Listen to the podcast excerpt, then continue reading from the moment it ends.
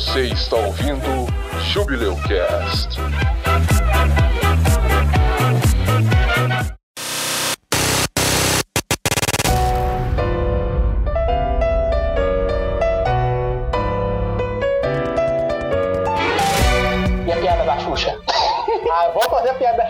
Tava imaginando aqui que a gente fica escutando Xuxa, sopra baixinho, cantando um ABC. Aí imaginando a Xuxa cantando lá os kanji, hiragana, katakana. Ia ter a duração mais ou menos três vezes maior do que Faroeste Caboclo. Porra, velho. A gente tava escutando isso até hoje, a Xuxa cantando. Se a Xuxa cantasse japonês, tinha que ser o CD ao contrário dela, né? Não, nada a ver, irmão. Você tem que escutar do final pra trás. Ah, alô, diabo. Alô, diabo. Isso aí é a Coca-Cola. É.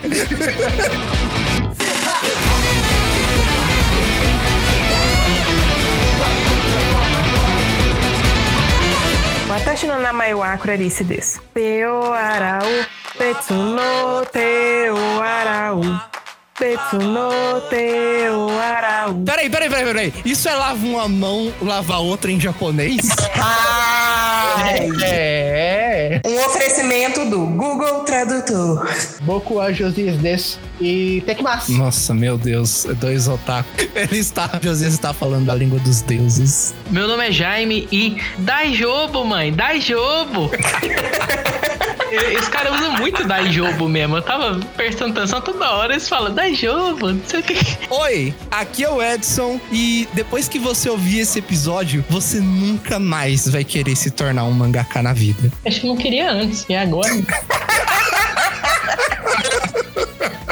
Eu não queria antes, agora eu tenho certeza que eu não vou. Que bosta!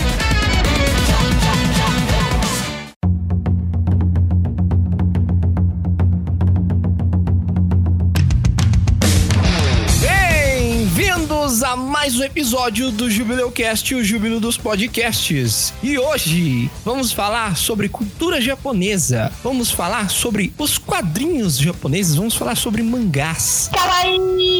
Hoje a gente vai contar pra vocês a história dos mangás, como que eles surgiram. Vamos falar um pouquinho sobre como é ser um mangaká, quais as dificuldades que os mangakas encontram pra serem serializados, para as histórias que eles constroem fazerem sucesso, como que é a rotina, quanto que ganha cada mangaká, como que os mangás competem uns com os outros. Vamos dar dicas de mangás pra você, mangás interessantes. Tem um episódio do Jubileu Cast, se eu não me engano, é o episódio 8, em que a gente fala de animes e a gente fala de shounens. Se você não ouviu esse episódio, recomendo que você vá lá ouvir antes de ouvir esse aqui. Não é necessário ouvir aquele para entender esse, mas hoje a gente vai continuar falando sobre esse assunto de desenhos japoneses. Envolve um pouco de animação hoje, sim. Vamos ouvir o Jubileu Cast aí, né, para cobrir aí o tempo livre na quarentena, porque oficina vazia é mente do, do diabo. Mente vazia, oficina do diabo. A versão dele eu gostei mais, a versão dele eu gostei mais. Oficina vazia, mente do diabo. Vamos lá!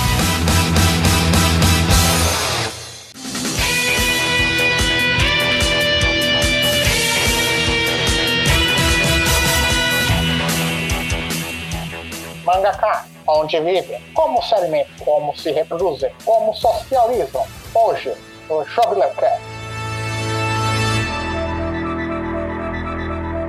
Eles não socializam, Josias. Ah, tem alguns que sim. Eles se socializam entre si. O japonês já não socializa normalmente, imagina o mangaka, pior ainda. Eu quero deixar claro aqui, mais uma vez, o que a gente sempre fala nesses episódios mais aprofundados. Não somos especialistas em nada, só estudamos um pouco pra falar sobre mangá aqui. Eu sou mestre. Nós somos especialistas em alguma coisa. A Clarice é especialista em jornalismo. Eu sou mestra, dá licença? Além do mestrado que ela tem em jornalismo, ela também fala japonês. Então ela vai auxiliar hoje a gente aqui a falar um pouquinho sobre a língua japonesa, que se relaciona muito com o, o mangá em si. E eu estou com um trabalho aqui que eu fiz no meu quinto período, que é justamente sobre a pauta que a gente vai falar hoje. Tudo que vamos falar hoje, como sempre, novamente, vai estar nos links. História de mangá, o trabalho que a Clarice falou aí, vai ter todos os links lá no site, né, bicodocorvo.tk. Lá vai ter todos os links que a gente usou pra fazer esse episódio, desde os vídeos que a gente viu pra montar a pauta até o trabalho da Clarice, vão estar lá. A gente vai falar um pouquinho sobre a parte do remuneração, na hora que a gente for falar de remuneração e cronograma, como que a agenda de um mangaka funciona. Vai ter imagem lá também, mostrando como que é a rotina de um mangaka. Então vamos lá, vamos começar falando de como que o mangá surgiu. Mangá, se a gente for considerar desenhos e palavras, mangá já desde sempre na cultura asiática, né? Percebam que eu estou falando cultura asiática. Desde épocas milenares já se usam desenhos e palavras para contar histórias, né? Para passar técnicas de luta e tal. Mas a primeira história, historinha mesmo com desenhos e tal para ler, foi criada lá no Japão, né? Considerando a história do Japão, no período Nara de 710 depois de Cristo a 794, na forma de um papiro. Você tem um, papel, uma folha de papel bem comprida, que ela é enrolada da mesma forma que antigamente guardavam esses manuscritos, eram enrolados. Conforme você ia desenrolando, você ia lendo a historinha com desenhos em uma das extremidades do manuscrito que iam ilustrando o que está acontecendo ali na história. O primeiro que surgiu desse tipo foi chamado de Ingakyo. Assim, eu, eu não quero falar que, ah, tudo que é cultural do Japão foi copiado, não. Mas o, o que acontece é que muitas coisas vieram da China. Do mesmo jeito que essa história, Ingakyo, ela era uma história que foi aperfeiçoada, entre muitas aspas, pelos japoneses. Isso foi lá antes do século 10, século 8. E aí depois a gente foi ter uma evolução maior, que surgiu algo parecido com o mangá que a gente tem hoje, que foram os Kibyoshi. No século 18 já eram encadernados, já eram livros propriamente ditos, e em 1800 e 14, o Katsushika Hokusai, ele lançou um livro encadernado com uma coleção de histórias que tinham desenhos sequenciais ali, que lembrava o mangá que a gente tem hoje, mas muito Primitivo. isso, muito primitivamente e que misturava um tipo de estilogravura e pintura que se chamava o Kyoe, que era famoso no período Edo, né, nessa época aí do século 18, 1603 até 1867. Explica o que que é um estilogravura, você sabe? Não explica aí, eu sei que é o artista, Jaime. Manda bala. É porque antes da invenção da prensa, eles usavam gravuras para fazer os desenhos. Antes de ter computador, antes de ter impressora. Então eles faziam uma placa que era uma matriz e nessa matriz eles desenhavam. No caso da xilogravura, a é de madeira. Então você ia escavando na madeira, formando o desenho a partir das ranhuras que você fazia na madeira. E aí você conseguia passar a tinta nessa matriz e imprimir o desenho para você poder imprimir várias vezes, né? Isso era muito usado aqui no Brasil naquelas literaturas de cordel, por exemplo. Vulgo carimbo. pra quem não sabe, Jaime é professor de artes plásticas aí, né? Então, o cara Ele é muito arteiro. A gente tá cercado de profissionais. É, a xilogravura, ela foi utilizada tanto aqui no Brasil, na Europa também foi vastamente usada ali depois do século XVI, em que ficou fácil você produzir, né, com a prensa e tudo mais. E o Kyoe era uma mistura de xilogravura com pintura. E aí o Katsushika Hokusai, ele juntou o Kyoe com o Kibyoshi, que era um tipo de tira, né, que contava as histórias, e ele batizou essa junção como Hokusai Mangá. Kyoe, pra galera ter só uma noção básica, assim, talvez alguém já tenha visto, mas não sabia que o nome era esse. É aquele estilo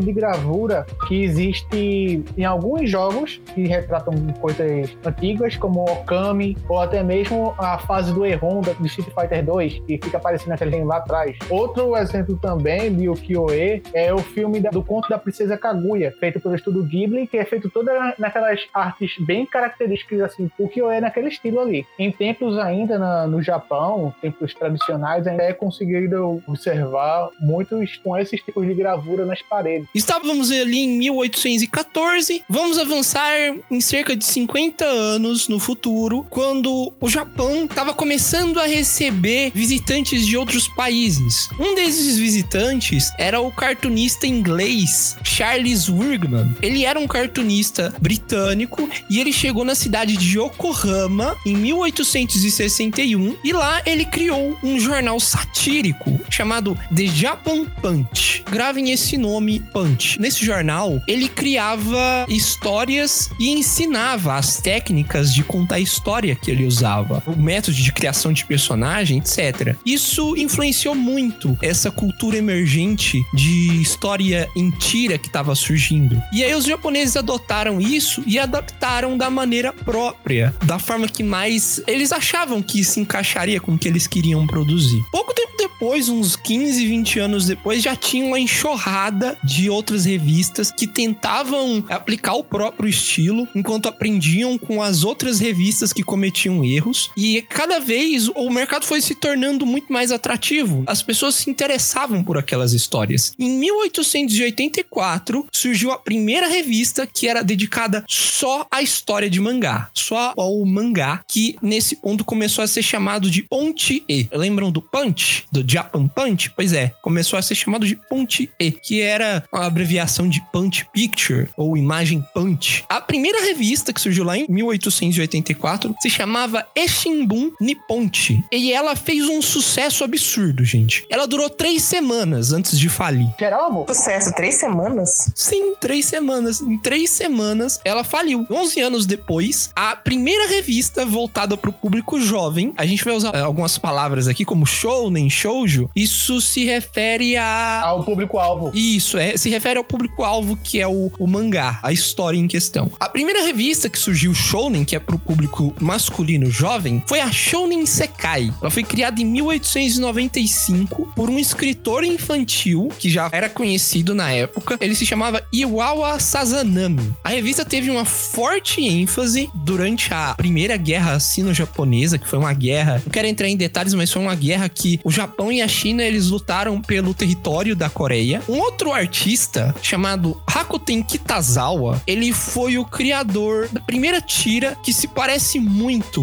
com o, o formato moderno que a gente tem hoje, que se chamava Tagosaku Tomokube no Tokyo Kimbutsu. Significa a viagem de Togusaku e Mokube pra Tóquio. Visita, viagem. Visita, eu acho que é melhor. Visita eu acho que é melhor, né? Esse foi considerado, igual eu disse, a primeira obra no formato moderno. Em 1905, esse mesmo Kitazawa, ele criou a sua própria revista para concorrer com as outras que já existiam. Shonen Sekai, que já existia, ele criou a própria dele, que foi chamada de Tokyo Paku. E também no mesmo ano, ele criou a Shoujo Sekai, que é a primeira revista para mulheres, meninas jovens, que era a versão feminina comparada a Shonen Sekai, né? Só um adendo aqui, a gente fala de shonen ser pra meninos jovens, shoujo pra ser meninas jovens, mas nada impede que você ser menino e gostar de shoujo e você menina e gostar de shonen. Não, meninos azul e gosta de shoujo e meninos a rosa e gosta de. Como é que é? Shonen.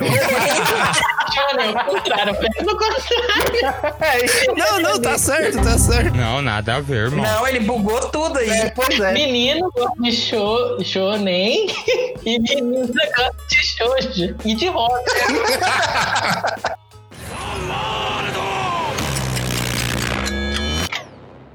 Esse negócio de diversidade já começou logo aí, né? Hoje já existe esses gêneros voltado para esses públicos alvos, mas lá em 1905, que foi criada a Tokyo Paku, que era para menino, Shoujo Sekai, que era para menina, e a Shounen Paku, que era para crianças muito jovens. Ai, meu Deus. Palavra, né? Que é Paku.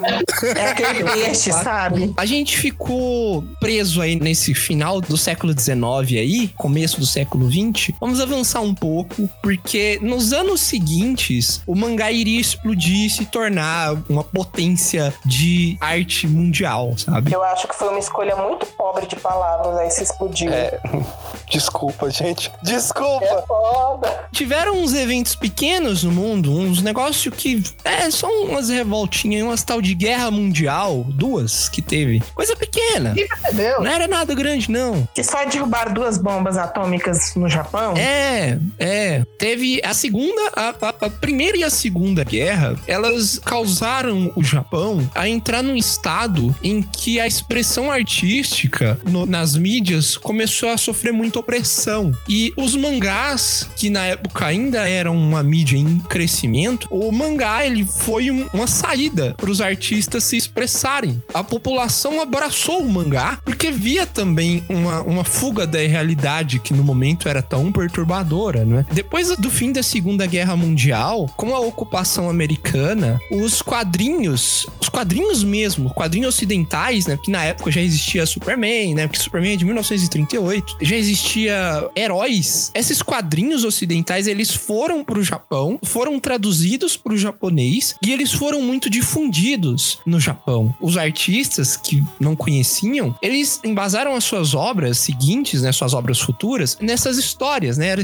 histórias de herói, história de personagens com superpoderes. Nessa época aí, surgiu também o primeiro mangá feito por uma mulher. A Sazai-san, a Tira Sazai-san, foi escrita por Machiko Hasegawa e ela foi publicada no jornal Asahi Shimbun. É um fato histórico muito importante, porque hoje existem muitas mangakas mulheres que, inclusive, fazem muito sucesso aí, né, atualmente. Mais que os homens, inclusive. É. E deixa eu só aproveitar uma curiosidade. Shimbun é jornal em japonês. Inclusive, no bairro da Liberdade tem um jornal, né, feito pela comunidade japonesa lá, que o jornal se chama Jornal. É Shimbun. Então é Asahi Shimbun seria Asahi Jornal, Jornal de Asahi. Isso. Massa que na Liberdade a galera chama jornal de jornal. É. É tipo os jogos do Atari que chamava só tênis, chamava só futebol. Porque não tinha outro, né?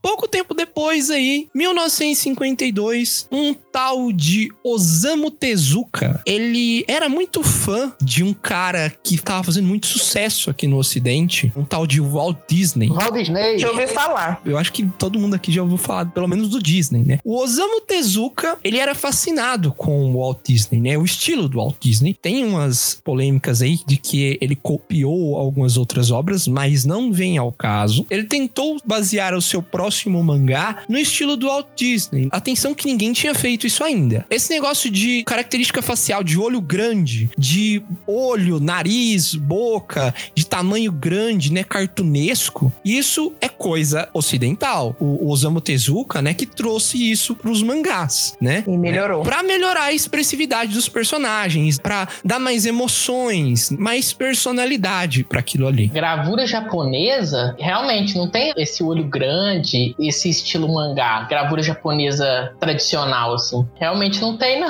Na época do- da xilogravura lá, eles faziam os rostos parecidos uns com os outros. Não, não, até hoje, Josias, até hoje, a arte tradicional japonesa, ela não tem expressões, né? Sim, sim, sim, sim. Ela tem muito poucas expressões, né? Principalmente em lutas, pode ter alguma expressão de raiva, alguma coisa assim. Mas geralmente é tudo muito sereno. É tudo é uma expressão só séria. O mangá não, né? O mangá é diferente. E outra coisa, além dessas expressões, o Tezuka trouxe as onomatopeias. Esses riscos que você vê que representam velocidade, efeitos gráficos que mostram algo indo em alguma direção, né? Onomatopeia do pô, soque.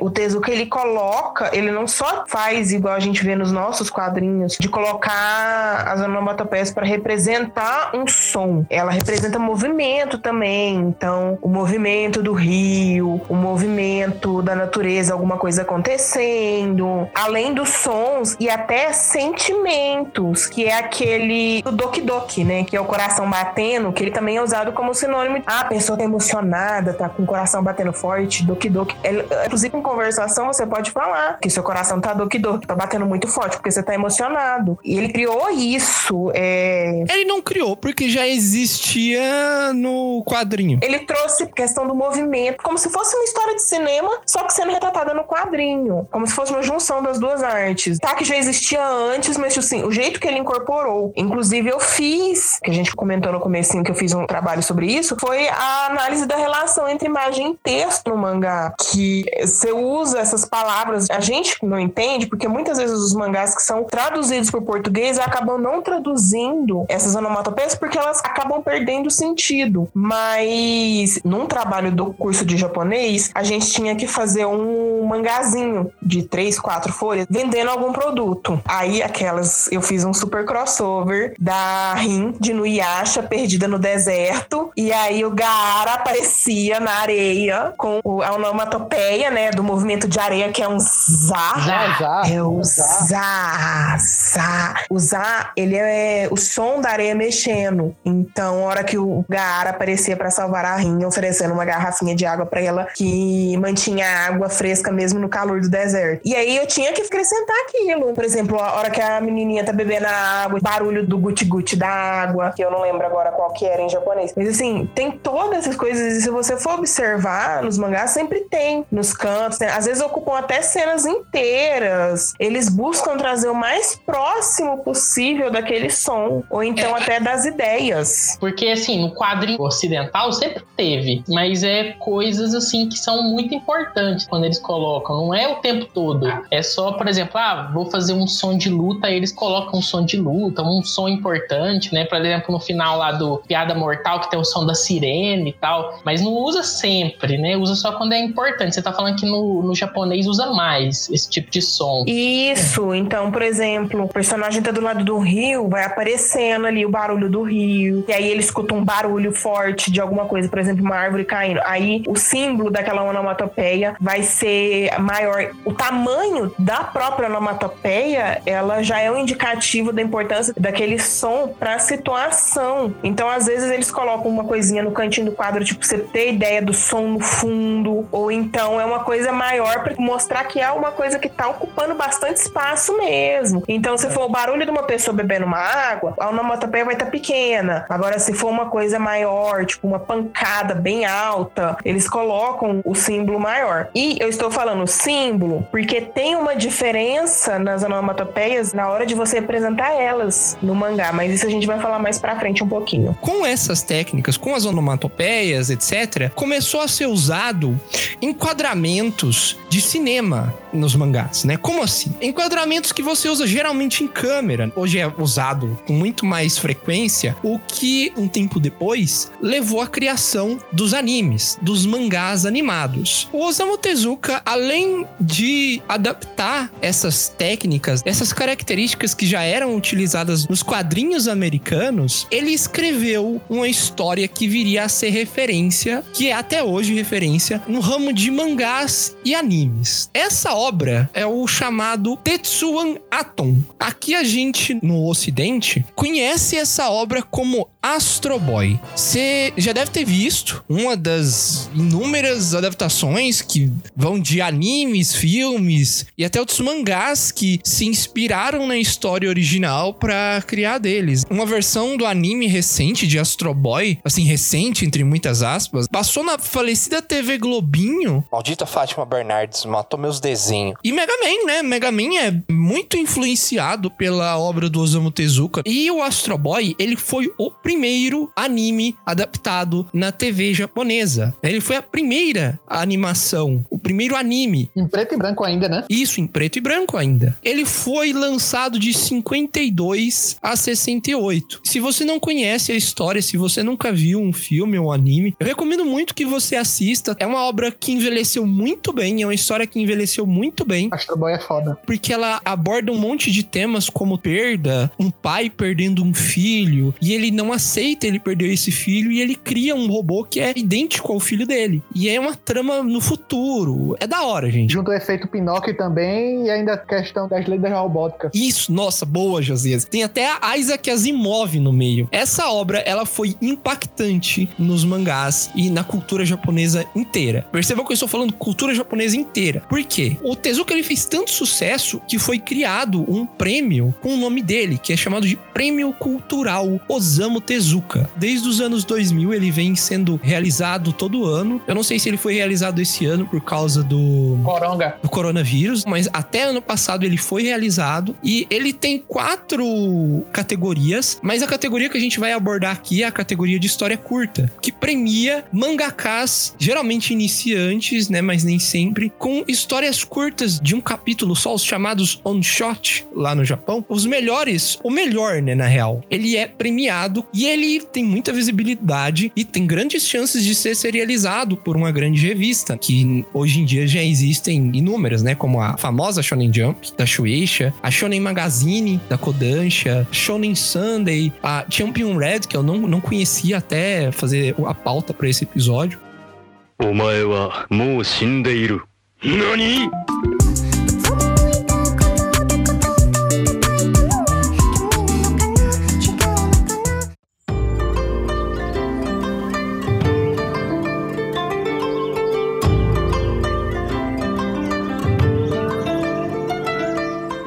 língua japonesa é essencial nos mangás, né? Porque é justamente é a língua em que eles são desenhados. O que impacta muito, se você já leu o mangá, se você nunca leu o mangá, é que, primeiro, que a ordem de leitura é inversa à nossa, né? Se lê da direita pra esquerda, tem toda uma ordem de leitura de mangás, né? Você lê da esquerda pra direita. Da direita pra esquerda. A direita é o nosso. É, né? Da esquerda, da esquerda pra direita. O quê? Da direita pra esquerda. Da direita pra esquerda. Da esquerda pra direita o nosso. É, da direita pra esquerda. Isso. Você tá isso. falando o contrário. Da esquerda pra direita é o nosso. Momento chave. A leitura do mangá ela é toda baseada nessa ordem. Vamos falar da língua um pouquinho. Por que, que ela é escrita dessa forma? Da onde ela surgiu? A língua japonesa, os kanjis, eles são originados da China, né? Sim, os kanjis, que são aqueles desenhinhos, na verdade são a maioria dos desenhos, entre aspas, eles representam ideias. Ideograma. É, os ideogramas, eles representam ideias. Você não vai escrever igual a gente escreve, junta as letras e escreve árvore. Você pode fazer isso com o hiragana, que é o alfabeto deles, japonês, mas você tem o kanji, o desenho específico que você representa a ideia de árvore. É como se a gente desenhasse a árvore mesmo. E aí, no caso, dependendo do que você for representar a ideia, o exemplo de árvore é: tem o, o kanji específico de árvore. Se você escrever dois kanjis de árvore juntos, representa bosque. Se você escrever três, já vira floresta, que é mori. Então, assim, eles trabalham com a representação de ideias. É tipo uma vibe dos hieróglifos dos egípcios, né? Que são ideias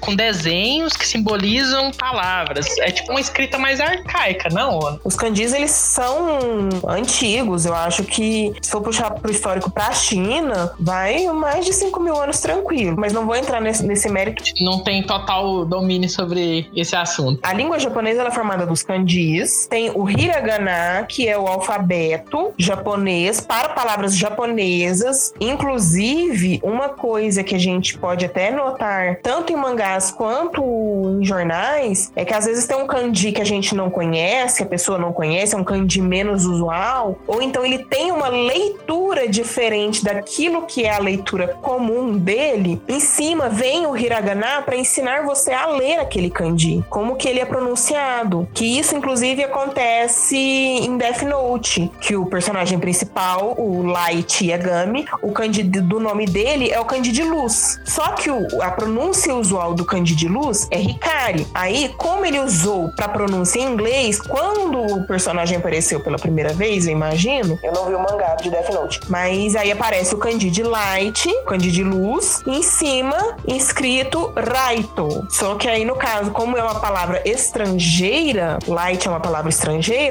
ele já é escrito em katakana, que é o, o alfabeto japonês para ser utilizado para palavras estrangeiras, para os estrangeirismos. Tem uma diferença também, dependendo da ideia que você for utilizar as onomatopeias, se a onomatopeia vai estar em hiragana ou em katakana. Então, é uma coisa bem complexa. O katakana é outro alfabeto, né? É, basicamente ele tem a mesma leitura do hiragana, a mesma quantidade de ideogramas, de símbolos, símbolos, mas a maneira como ele é escrito ela é mais quadrada, por assim dizer. É, os traços são mais retos. No link aqui embaixo do episódio vai estar alguns exemplos de hiragana, katakana, kanji. Eles não são exatamente iguais e não significam letras, são sílabas. Com exceção das vogais e do N, cada caractere ali significa uma sílaba. E nesses dois alfabetos que a gente falou até agora, cada um tem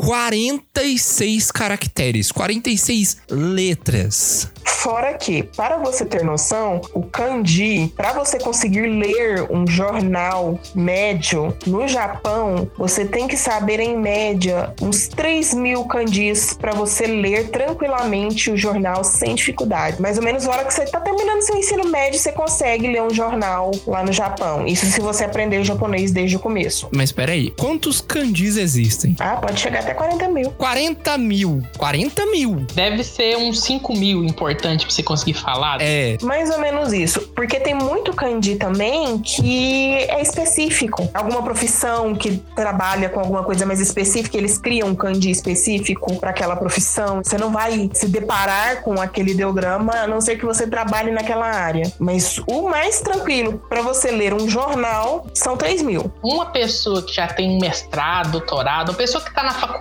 muito tempo, sabe mais ou menos uns 5 mil. 40 mil é só, né? Só o ancião reencarnado pela 18ª geração que começou a fazer o primeiro. Mas só pra aproveitar esse gancho ainda, acabei de achar aqui, o Ministério da Educação japonês, ele estabeleceu uma lista dos kanjis mais usados no idioma japonês, jornais, TV livre, que são 2.136, então é um pouquinho abaixo dos 3 mil que eu falei. Só na educação primária são 1.006 kanjis ensinados e durante a educação secundária, que seria o nosso ensino médio, mais 939 kanjis. Mas não são números exatos, tá? Porque alguns deixam de ser usados, outros são acrescentados. Mas então a criança, o menino ali, fez o ensino fundamental inteiro. No Brasil, eles conseguem ler qualquer coisa. Não quer dizer que ele entende, tá? Porque tem muito analfabeto funcional aí. E você apanhando pra entender os quatro porquê na vida. O brasileiro, ele entende. Quer dizer, não quer dizer que ele entenda, mas ele consegue ler qualquer coisa. Fez o primário já sabe ler qualquer coisa. No Japão, o menino que acabou de terminar o ensino fundamental não consegue ler um jornal. Isso é muito doido.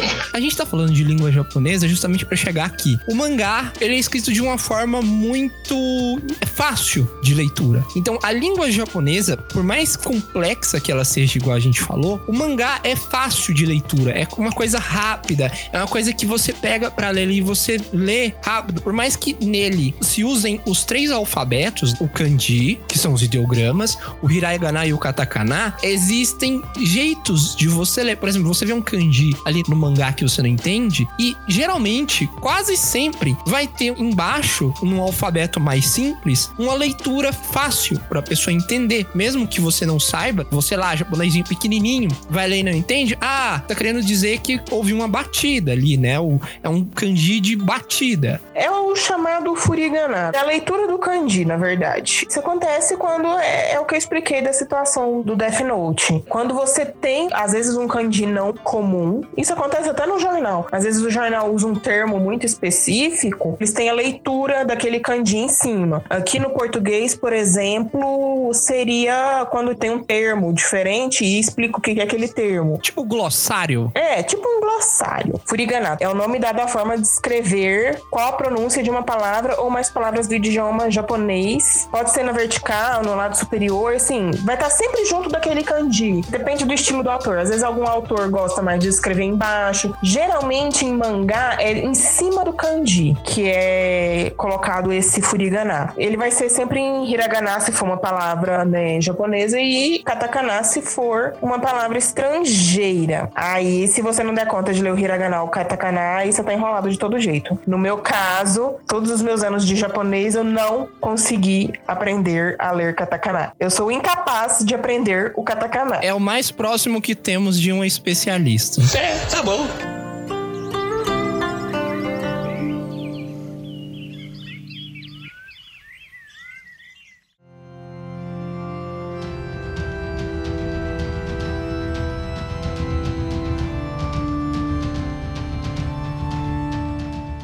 Falar agora dos mangakas. A gente já falou um pouquinho dos mangás, como o mangá veio a se tornar o que é hoje. A gente falou um pouquinho de língua japonesa, explicou para vocês como que funciona, né? De uma forma bem simples e bem rápida. É, a, a, a gravação deu problema, gente, então não foi tão rápido assim. A gente teve que sair, começou a arrancar cabelo aqui, ficar maluco. O arranque do cabelo foi o Edson tentando entrar no Discord pra começar a gravar. É, hoje, hoje é dia, hoje é dia. A culpa é do Jaime. É como é que é a mente do diabo, né, galera? Vamos lá. Vamos imaginar que você, ouvinte, tem o sonho de se tornar um mangaká. Meus pêsames. É, primeiro meus pêsames, né? Primeiro, você não é japonês, então não vai dar certo. Tem mangakas brasileiros. Tem mangaká internacional, já. Tem. Ele é mangaká mesmo? Mangaká é quem faz mangá. Então, se você faz um mangá, é mangaká. Não consigo gravar muito bem o que você falou, porque você fala de uma maneira burra. Mas a pessoa que faz um quadrinho fora do Japão, não é japonês, ele é mangaká, ele é só quadrinista. Isso é Se ele verdade. é estiver verdade. fazendo mangá, se ele estiver fazendo o estilo do mangá, É um quadrinho. ele é mangaká. Não vamos entrar nessa discussão se mangá é quadrinho e se quadrinho é mangá. Vai dar treta. Não, não, não, não, não, não. É sim. Não vem Jaime da perna põe aqui. seu ataco fedido vir aqui falar que anime não é desenho e que mangá não é quadrinho. De novo, ouçam o Jubileu Cast sobre animes, pessoal. É, é. O Jaime, do jeito que ele adora um ataque fedido, ele deve ser um. né? Jaime-chan, Jaime-chan. Jaime Kun.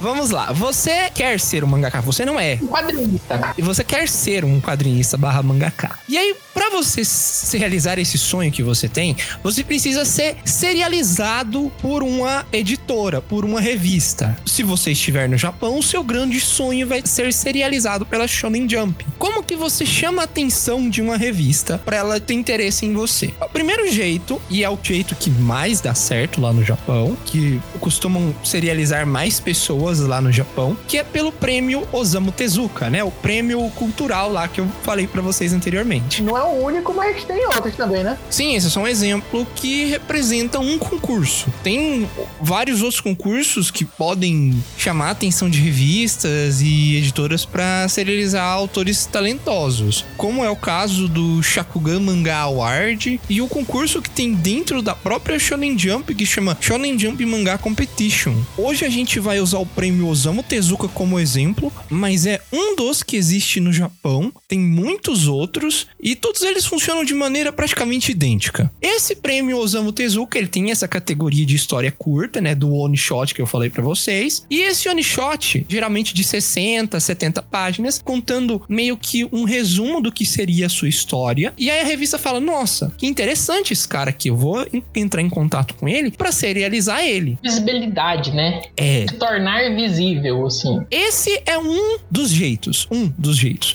Você pode simplesmente produzir alguma coisa que faça muito sucesso e divulgar da sua maneira, como foi o caso do Oni no One Punch Man, né, que ele mesmo desenhou e tinha um webcomic, vai estar nos links aí, e ele fez sucesso por ele mesmo e chegaram até ele e serializaram ele, o mangá dele que é redesenhado pelo Yusuke Murata é mensal, mas é um dos jeitos, é mais difícil, é mais difícil. Acontece? Acontece. Você foi lá, ganhou o prêmio Osamu Tezuka e aí uma revista veio até você. Ela vai falar pra você que você tem que produzir conteúdo semanalmente. Vamos pensar que você está lá na Shonen Jump. Toda semana tem uma edição da Shonen Jump. Geralmente essas revistas elas são produzidas com um papel bem baratinho, com um papel de jornal, aquele papel reciclado, escuro, cinzento. E essa revista contém um monte de capítulos de mangá. Um capítulo só e um monte de histórias diferentes. E você começa o seu mangá essa semana. E o que que acontece? Você tem que se provar pra revista. Como que você vai se provar pra revista? Toda vez que tem uma edição que é lançada, o público vota na história que ele mais gostou e é exibido um ranking.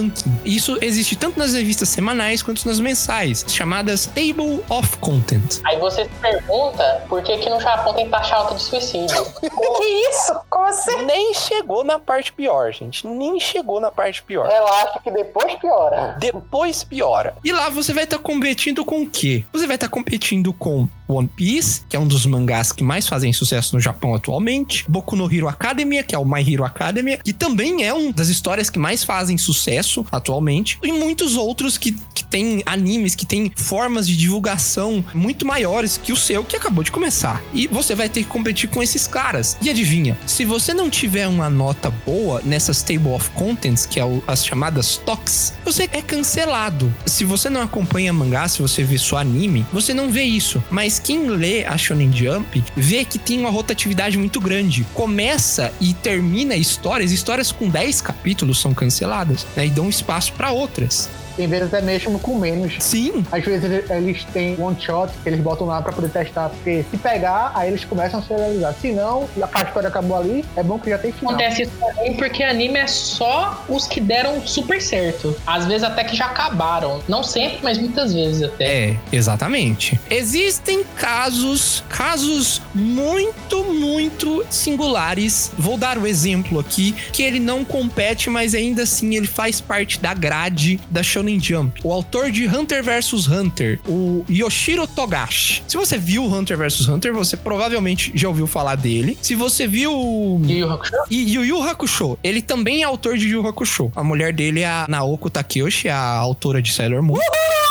Ele foi serializado já duas vezes pela Shonen Jump. Ele foi serializado em Yu Hakusho, que foi um dos gigantescos sucessos que a Shonen Jump fez, e o outro foi Hunter vs Hunter. Só que Hunter vs Hunter ele começou a parar de produzir. E o problema é que como ele já deu muito lucro para Shonen Jump e ele começou a diminuir o ritmo ou simplesmente não publicar capítulos porque razões, reasons, Dragon Quest. É. Diga logo, Mar. Diga logo. É, tem gente que fala que ele é preguiçoso e tal. Mas como ele é uma fonte de grana muito grande pra Shonen, não manda ele embora. Então ele é meio que carta coringa lá. Ele sempre vai estar tá lá. Mas agora, você, com o seu mangá que começou agora, que ninguém te conhece. Abraço. Se você ficar duas, três semanas pra baixo ali, porque é, geralmente é uns 20 mangás que são publicados, se você ficar sempre abaixo do décimo lugar ali, já era, amigo. Você rodou. Já era desde antes. Presta atenção. Tem que fazer uma história por semana. Quem que dá conta de fazer isso? Tem que estar pronto pra ainda dar tempo de fazer as edições e tal pra mandar. Você tem menos de uma semana pra fazer uma história. Aí tem muita galera também, dos mangakais em A exceção, mesmo vencendo um prêmio Osamu Tezuka, eles não conseguem emplacar numa revista, eles trocam de gênero, ou até mesmo trocam de revista. Teve uma mangaka, não é o caso dela, ter o mangá dela serializado e depois virou um anime, e foi para uma outra revista focada no gênero shoujo. O nome da revista é Hana Toyumi. É uma revista bimenstal, que sai duas vezes no mês, no caso. O mangá que eu, que eu venho falando em questão é o Akatsuki no Yona. Mais na frente eu vou falar sobre ele, sobre um pouquinho da autora também. Daqui a pouco a gente vai dar umas dicas e a gente vai falar sobre alguns autores. É isso aí, eu voltei! Eu cheguei, galera! Aham, Cláudia, senta lá.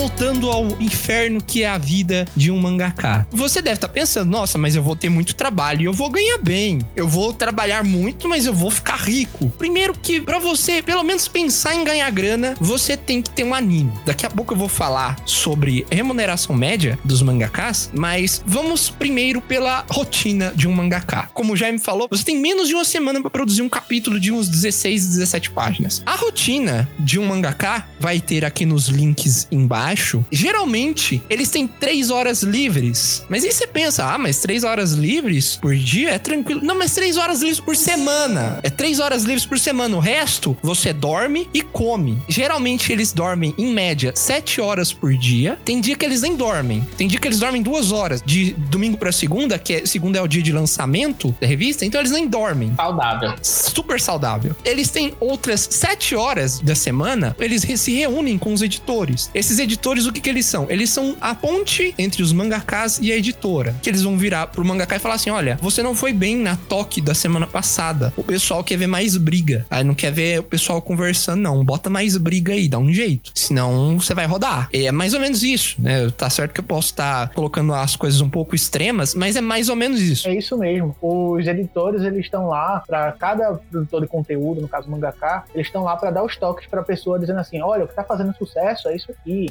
Aí se tu conseguir pegar esses personagens aqui e fizer dessa forma, tá bom. Eles têm um editor para cada serialização que eles têm lá, porque eles acompanham de perto a história e eles conseguem dar os toques de acordo com o que o público-alvo tá achando. Aí eles ficam acompanhando lá pra justamente o cara não perder o emprego, ele também não perdeu o emprego, ter que começar de novo. Você consegue ver muito porque que mangá, às vezes, as histórias são meio rasas, tem umas coisas que acontecem. Tipo assim, o geral da história é super interessante, tem várias ideias muito boas, mas o desenvolvimento muitas vezes é muito fraco. Você consegue muito ver isso por causa desse tempo mínimo que os caras têm para fazer o negócio. Como é que o cara vai desenvolver uma história super complexa, super desenvolvida em poucos dias? Isso é foda. Sete dias por semana. Lembre-se do que eu falei, eles têm três horas por semana livre. E sabe onde eles vão nessas três horas por semana? Eles vão fazer um passeio naquela floresta do suicídio lá. É. É por isso que eles ficam ricos. Não tem tempo de gastar dinheiro. O que dirá, viver? Rico?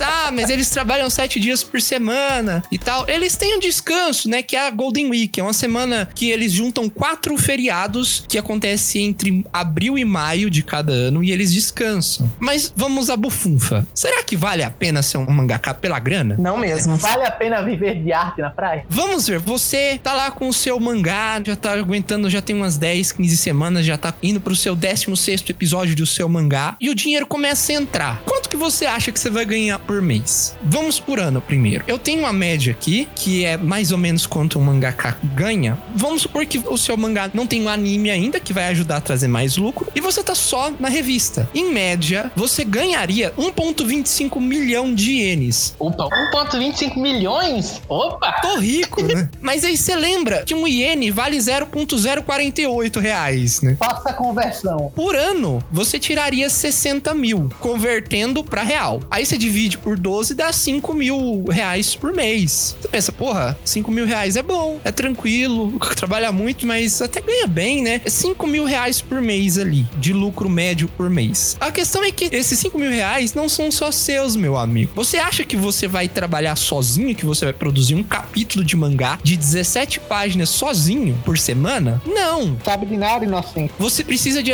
assistentes. Você precisa de um assistente que vai fazer o fundo. Você precisa de um assistente que vai fazer as sombras dos seus personagens. Você precisa de um assistente que vai refazer o seu traço, porque você não vai ter tempo de ficar refazendo traço, entendeu? Revisão de texto. Isso, revisando texto. Você ainda tem uns 3, 4 funcionários aí que você tem que pagar. Pica esses 5 mil reais que você tem no mês aí. Vamos supor que você fica com mais do que os seus assistentes. Vamos ser generosos e falar que você fica com 1.500. 1.500 reais pra você trabalhar durante 7 dias por semana, 15 horas por dia, vale a pena? Não, mas você tem 3 horas de descanso. Você tá tirando o descanso aí. Ah, é, desculpa. Você tem 3 horas de descanso na semana. Lembra Revolução Industrial, sabe? As crianças trabalhando na fábrica. É.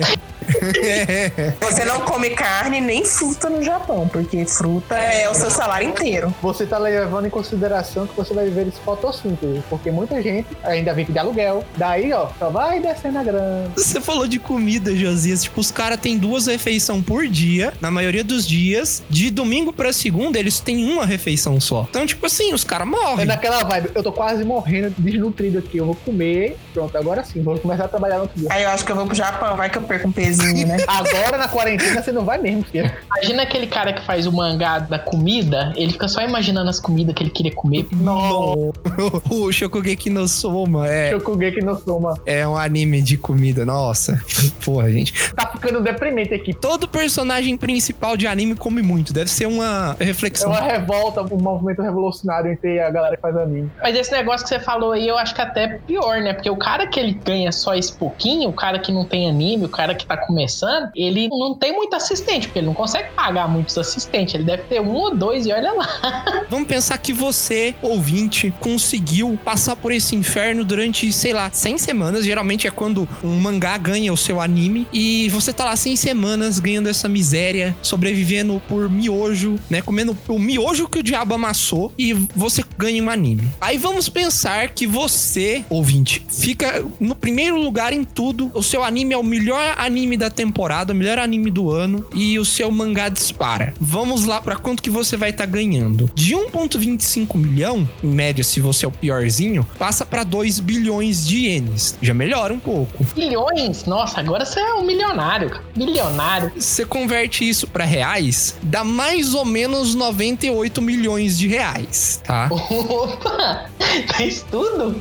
E aí ficou bom, aí ficou bom. É, dá isso tudo. Dá isso Certeza tudo. que tem um zero sobrando aí nessa sua conta. É 2 bilhões mesmo. Se você for pegar tudo, pegar o One Piece, a história lá que faz mais sucesso no Japão, o cara ganha isso por ano, tá? Se você dividir esses 98 por 12, dá 8,2 milhões por ano. Sobrevive, sobrevive. Você sobrevive, você sobrevive. Ainda não é tanto que o Neymar ganha em um mês, mas beleza. É, ainda não é tanto quanto o Neymar ganha. Mas vamos fechar esse bloco aqui dos mangakas com chave de ouro. Lembre-se que, apesar de você ganhar 8 milhões por mês, quase 100 milhões de reais por semana, você só tem 3 horas na semana para gastar. Se você ganha 8 milhões, você caguei. Eu contrato uma equipe gigantesca e não faço nada. Só fico falando pros caras o que, que eles têm que fazer.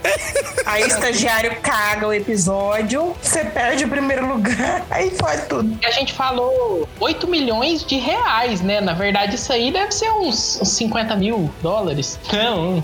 Certa resposta. Ou na cotação de hoje? Na cotação de hoje dá pra comprar 5 reais de pão lá nos Estados Unidos. É, dá uns 20 milhões aí de dólares. É, bastante. Na verdade, é 2 milhões. É, em dólares. 1.6, 1.7, vamos ser generosos, 1.7 milhões por mês aí de dólares. Não tá bom ainda. Tá bom, mas no vídeo que eu consegui essas informações aqui desses mangakas, o cara termina falando assim: olha, ser um mangaká é mais por amor. E amor psicótico. Já que você não vai ter tempo para gastar o dinheiro que você ganha. No meu caso, eu não tenho dinheiro para gastar.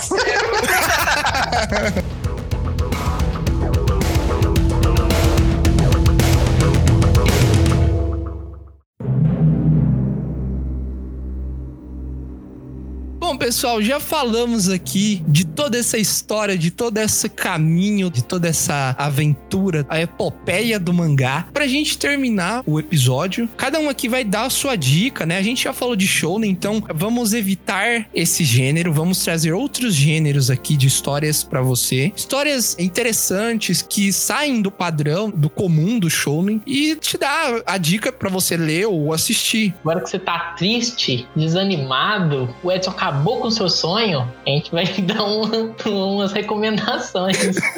Já que você tá pensando assim, nossa, minha vida acabou, eu vou desistir de ser mangaká, lembre-se que Naoko Takeuchi queria ser mangaká quando ela era adolescente. O pai dela virou e falou assim: minha filha, se não der certo, faça uma faculdade primeiro. Ela é formada em Química na Universidade de Kyoritsu, fez especialização em ultrassonografia e utilitários médicos, é uma farmacêutica licenciada pelo Hospital da Universidade. Ela vive só do mangá que ela fez em 1992, gente. Ganha dinheiro até hoje. Então, há esperança. Você só tem que ser muito foda para isso. Que mangá que ela escreveu? Sailor Moon. Sobre o que é Sailor Moon? Se você não conhece, você nunca ouviu falar, você, você vive embaixo de uma pedra. O Sailor Moon passava no Brasil, no programa da Angélica em 1900, 2000, sei lá. 1900 e 2000. Sei lá. Aquele que apresentava na Record. Passava Sailor Moon no programa da Eliana na Record em 2000, sei lá. Ninguém viu isso. É claríssimo. Eu descobri Sailor Moon na Record. É uma heroína da lua que salva a Terra de um monte de gente que eu não sei da onde que veio, para onde que vai. E é muito bom porque as heroínas, né, elas são fodas, elas choram quando os vilões morrem. Eu assisti tipo uns 10 episódios e ia desistir. Mas recentemente eu vi uma fala da Naoko Takeuchi quando ela começou a, a escrever Sailor Moon, ela tava serializada, ela falando sobre a vida dela, igual a gente contou, quando você é mangaka, você não tem muito tempo de ter uma vida, você vive meio que em função daquilo. Ela não tinha amigas. E aí ela falou que, como ela não tinha amigas, ela inspirou as personagens dela em amigas que ela gostaria de ter. Triste, velho. É triste, Bota mano. a musiquinha do Chaves aí, na edição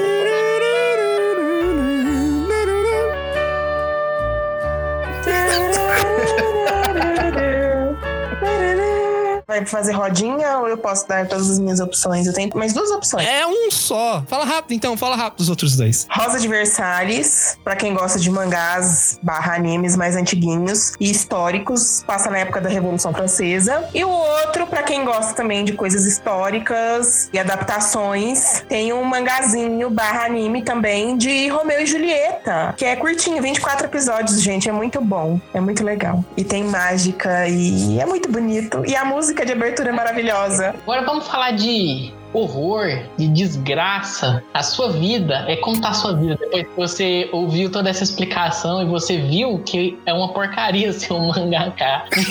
a gente vai falar de um cara que não tá nesse círculozinho aí da Shonen Jump, né? Ele tá mais no movimento cult ali, o mangá cult, o mangá do cara que não é o mangá mainstream, que é o Junji Ito. Eu gosto de falar Junjito. É, é o clássico. É o Jorgito. Jorgito. Nossa, nosso amigo Jorgito. ele é um autor de terror, de horror e tal. Ele é inspirado em vários autores também japoneses, só que eu não conheço muito eles. Eu sei mais da inspiração dele no Lovecraft, que eu sou fã também do Lovecraft. Eu não gosto muito dessas três japoneses, não, já falei, né? Vocês me conhecem. Esse cara, ele é muito influente também até no ocidente, né? Tem vários artistas, autores que se influenciam nele, né? Inclusive o Guilherme Del Toro, ele queria fazer um jogo, né? Ele ia trabalhar lá naquele Silent Hills, que era da Konami, que ia sair com a participação do Junjito. Eu vou falar Junjito, tá?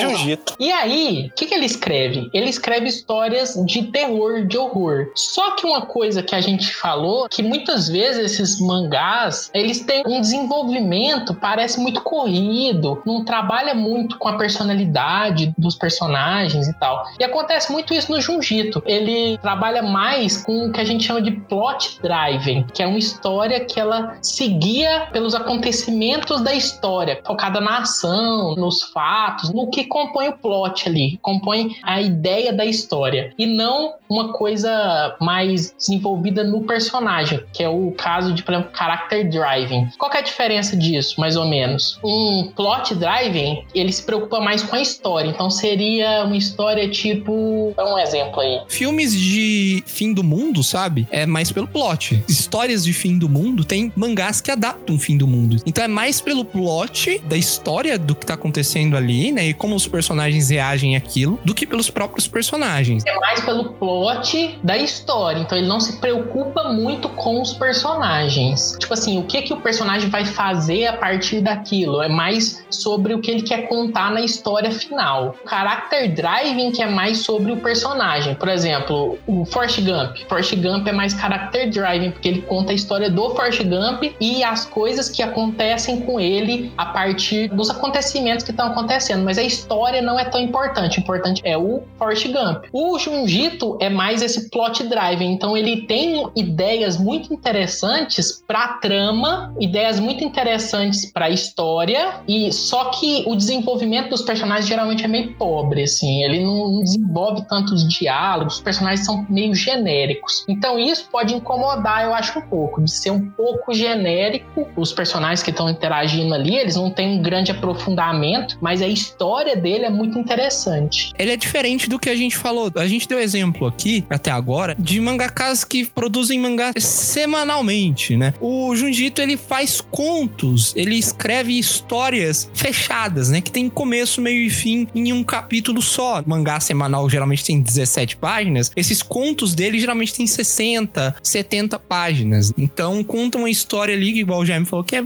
meio plot drive, né? Com esses autores assim, é, eles meio que produzem no ritmo deles. Mas para você ser um autor assim, você tem que produzir muito mangá semanal. Pra você ficar tranquilo assim. Ou ser um cara muito bom. Às vezes ser um cara que tem aquelas ideias que ninguém tem, que é o caso do Junjito, né? Um cara que o pessoal olha as ideias dele e fala assim, cara, genial. Vamos dar uns exemplos de histórias deles. Por exemplo, eu gosto de alguns contos que eu já li, inclusive depois a gente vai colocar nos links algumas compilações, né? Por exemplo, tem uma compilação da Dark Side, que é uma compilação que vem alguns contos que saem em português, e tem um anime também que tem no Crunchyroll, que conta alguns contos separados. Nessa da Dark Side tem um conto que chama Longo Sonho, e essa, essa eu acho muito interessante, que é a ideia de que tem uma pessoa que ela tá começando a ter sonhos que duram muito tempo. Então, os primeiros sonhos delas duram dois dias, o outro sonho dura uma semana, os próximos sonhos começam a durar um ano. E no tempo real, na Terra, tá passando pouquíssimo tempo. Só que lá no sonho dele, o sonho é infinito. E aí ele chega no médico para falar sobre isso, o médico não acredita muito, mas aí tem uma outra paciente desse médico que ela tá com câncer e ela tá com muito medo de morrer por causa desse câncer. Vai desenvolvendo a história, esse paciente que tem longos sonhos, ele começa a se degenerar, assim, ele começa a ter uma mutação muito estranha, ele começa a parecer meio que tá envelhecendo com o tempo, como se aquele sonho estivesse afetando a realidade. E aí até que chega no final numa mutação em que ele morre, entre aspas, e ele vira cristais, assim, ele vira uma areinha. E aí o médico usa a ideia de pegar esses cristalzinhos para tratar essa outra paciente que tá com muito medo da morte, para ela conseguir viver numa realidade alternativa em que ela pudesse viver mais, porque ela tá com medo de morrer.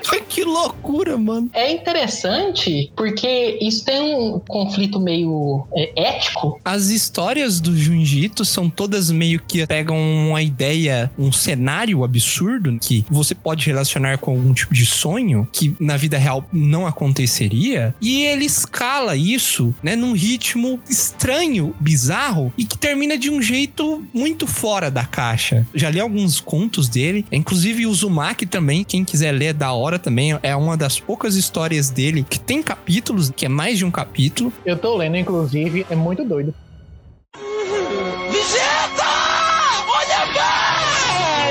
Parabéns, parabéns, parabéns, parabéns, parabéns. Tem outros contos que às vezes o Jujito, ele já falou em entrevistas que ele trabalha muito com a ideia primeiro. Então, às vezes ele teve uma ideia interessante, visualmente interessante, e a partir disso ele vai criar uma história para tornar essa ideia palpável, assim. Então, por exemplo, igual a gente falou daquela ideia lá do plot driving, seria mais ou menos isso. Então, tem algumas ideias que ele tem que às vezes eu acho que ele vai só pelo visual. Por exemplo, chama Greased, ou glicerine, acho que tem diferenças no jeito que é escrito, mas é uma menina que mora num restaurante e o pai e o irmão dela não tem muito preocupação com higiene. Então, as paredes da casa dela são todas cheias de óleo, assim, né? Elas são todas borradas de óleo. Então, você fica naquele nojo, aquela mistura do nojo que dá essas cenas, esse estranhamento que vai dar a sensação meio de terror. Não conta o final, não dê spoiler, porque essa história é muito foda foda. Tem outra também nessa pegada de falar do visual primeiro, antes de criar a história. Tem um mangá lá que é da Slug Girl, menina lesma, em que a menina, a língua dela vira uma lesma. Eca, que nojo. Aí eles tentam dar um banho nela de sal para sarar essa língua dela que tá virando uma lesma, né? Que sal mata a lesma. E aí o corpo dela encolhe. Fica depois a lesma andando com a cabeça da menina como se fosse a concha. É muito louco, cara. É muita viagem. É absurdo, só que é um visual muito interessante. Esse tipo de coisa que o Jaime gosta mesmo. Material para pesadelo. Os contos deles são todos mais ou menos nesse gênero, assim. Próxima recomendação. Vai lá, Josias. O que eu vou indicar aqui é uma mistura de terror, por que não? Mas não é do Junji Ito, que com certeza você vai ter algum probleminha para dormir hoje. O que eu vou contar aqui é o mangá Akatsuki no Yona, ou no caso seria o Amanhecer de Yona. O mangá foi escrito pela Mizuho Kusanagi, naquela revista que eu tinha indicado logo no início, que era focada em shoujo, baseia no seguinte: visa a fantasia um período meio que idade média do mundo oriental, período Edo, período Meso, por aí, do Japão. Existia muitos casamentos entre famílias, onde primos se casavam com primas para manter a linhagem da realeza intacta e seguir coordenando todo aquele império. Iona, que é a protagonista, ela é muito apegada ao primo, eu não me lembro o nome dele agora, e ela sempre quer se declarar para ele, tá sempre afim atrás dele, mas sendo que ele é de um reino distante. Um dia, ele pediu Iona em casamento, ela aceita com o pai, e do nada, na mesma noite que ele faz o pedido, ele assassina o pai na frente dela, ela consegue escapar com o melhor amigo de infância dela e guarda-costas dela. Os dois são caçados no meio da floresta como se fossem traidores e são ordenados pelo primo dela que ela gostava a serem entregues para eles como desertores. A história gira em torno disso, sendo que antes dela fugir, o pai dela conta a ela que ela é a reencarnação do primeiro rei dessa localidade. Uma localidade fictícia, Kikuo, aonde esse primeiro rei ele fez um acordo com os quatro dragões anciões para proteger o reino. Era um dragão branco, um dragão vermelho, o dragão verde. Foi dita que tinha uma profecia dela reencontrar os dragões, alegando que ela era a reencarnação desse rei, e eles teriam por obrigação de protegê-la e de ajudar ela a reconquistar o plano que era de direito dela. Aí começa toda a saga deles por retrás dos dragões. Cada dragão tem uma característica única, mostra todo o progresso dela de uma menina que não sabia nada sobre o reino, reconhecendo todas as crueldades que o pai dela fazia, que o primo dela fazia e que ela simplesmente não tinha noção porque era uma menina mimada de palácio. É shoujo? É shoujo. E do nada ela tem que fazer uma total reviravolta. A prova é tanto, tem um momento no anime muito impactante em que ela salva um povo da miséria que estava sendo utilizado como tráfico humano para servirem de prostitutas em outras localidades. E ela fica indignada com aquilo dali e ela mesmo dá cabo da vida do cara. É um progresso de uma personagem que você vê da água pro vinho nitidamente. O anime foi cancelado, não chegou a finalizar o, o mangá na época que o anime foi cancelado, mas o mangá finalizou, você pode conseguir aí acessar e a história é muito boa. Akatsuki no Yona. Se você já assistiu Naruto, você sabe como escreve Akatsuki. Caso não, vai estar aqui na descrição. É, gostei, gostei desse. Esse vai pra minha listinha de leitura. Para finalizar, como a gente falou de mangá aqui, como a gente falou da história do mangá, falamos de Osamu Tezuka, de mangakas, eu queria indicar um mangá com a história que a gente falou durante o programa, né, que é Astro Boy, mas de um autor que ele é conhecido lá no Japão como o mestre do mistério. Segredos guardados por décadas. Mr. M sabe. Mr. M revela. Ele é autor de várias obras como Monster, Billy Bat, 20th Century Boys. São obras cult e elas são muito conhecidas, né? Inclusive desse último 20th Century Boys tem anime, tem filme, tem algumas adaptações que fizeram sucesso, né? O nome desse autor é o Naoki Urasawa. Ele escreve muito bem mistério. Se você nunca leu um mangá de mistério, comece por Naoki Urasawa. Não tem nada de gore, não tem nada de esquisito ou que é combustível para pesadelo. É só uma história muito bem encaixada, muito bem pensada e muito bem escrita, narrativamente falando. A obra que eu quero indicar dele é a releitura do Astro Boy do Osamu Tezuka. É um mangá que se chama Pluto. É uma releitura como se a história de Astro Boy fosse um drama noir. O que é noir? No noir. O que é noir? Burrice. noir. Noir. Como se fosse um drama noir. Uma história de mistérios, de detetive. Os personagens são robôs e é muito, muito incrível. Tem o Astro Boy, tem uma versão muito mais realista e que chega. Nossa, eu falando aqui, chega a dar um arrepio. Tem uma pegada meio cyberpunk, uma pegada meio Lovecraft, porque pega muito esse negócio do medo do desconhecido. E esse Pluto, ele termina de uma maneira fantástica. E vira um cachorro do Mickey. Né? Não, mas Pluto era o vilão do Astro Boy. Era o ciborgue vilão. Era o robozão Plutão, né? Aqui no Brasil a gente conhece como Plutão. Mas lá, lá na gringa e no Japão ele é o Pluto, né? Não é o Pluto do Mickey, não é o...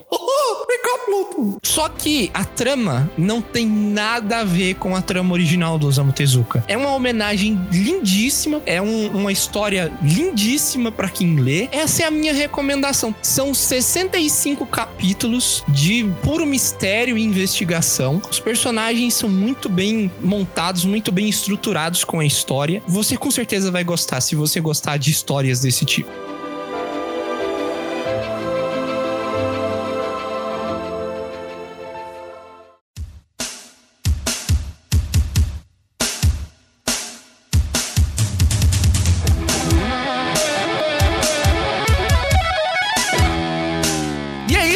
Isso, Espero que vocês tenham gostado do episódio de hoje. Espero que você, ouvinte, não tenha saído assustado ou deixe de gostar de mangá. Aquele exemplo que eu usei é um exemplo mediano de autor. É claro que tem autores que não trabalham tão avidamente daquela forma. Claro que sim, tem autores que trabalham daquela forma, mas tem outros que têm muita facilidade pra desenhar, como é o exemplo do Eiichiro Oda. Se você quer saber mais sobre o assunto, sobre esses autores, sobre como é o dia a dia de um autor, eu recomendo que você pesquise. Vou deixar alguns links aqui embaixo no site pra você pesquisar e fuçar um pouquinho. Não esqueçam de entrar no site do Bico do Corvo, é bicodocorvo.tk e nos seguirem nas redes sociais, que é Corvo do Bico em todas elas, Instagram, Facebook e Twitter. Em todos esses locais tem post todos os dias, tá? No site tem cinco posts diários, Facebook e no Twitter também tem cinco posts diários. No Instagram é só um, por causa do algoritmo. A gente não gosta de postar muito, porque o algoritmo não favorece a gente, então a gente posta uma vez só por dia. Se você gostou do episódio, não deixa de mandar o que, que você achou pra gente. Você pode enviar sua opinião por qualquer uma das redes sociais, pode deixar um comentário, pode mandar por e-mail também no bico do corvo contato arroba gmail.com. Crítica manda pro Jaime, elogio manda lá no Bico do Corvo também e sugestões de temas também. Isso, se você tiver algum tema pra sugerir pra gente, quiser que a gente fale, e com certeza a gente vai te mencionar no episódio. E falando em sugestões, porque a Clarice só lembra das coisas no final. Pra você que quer saber mais um pouquinho também sobre como que é uma rotina, uma vida de mangaká, tem um mangá dos criadores de Death Note, justamente sobre como é a vida de mangaká, que é o Bakuman. Tem até anime dele, né? Mandaram bem, mandaram bem. Sim, Bakuman é uma pseudo-história, tem muita coisa que é baseada na vida real, do Tsugumi Oba e do Takeshi Obata, que são os autores, artista e, e roteirista de Death Note e muitos outros projetos. Eles trabalharam juntos muitas outras vezes. Uma boa história pra você ler. Eu não recomendo porque é muito melosa em algumas partes, então... Assiste o anime. Ah, Mas a nossa vida também é melosa, amor. Ah, ah, então, o próximo, vamos lá, vamos terminar aqui esse episódio. Mantenham-se seguros, ainda estamos em quarentena, então proteja você e proteja o outro. Se você tá ouvindo a gente do futuro, que bom, né? Espero que o mundo esteja um lugar melhor ou tenha virado um apocalipse de coronavírus. E é isso, pessoal. Um abraço, um beijo, arigato gozaimasu. Tchau, pessoal! Bye, bye. Sayonara. Sushi! Sushi, sashimi, toshiba. Nossa, estamos sendo muito racista, galera. Vamos embora. Tchau. É xenofóbicos a palavra certa. Obrigado.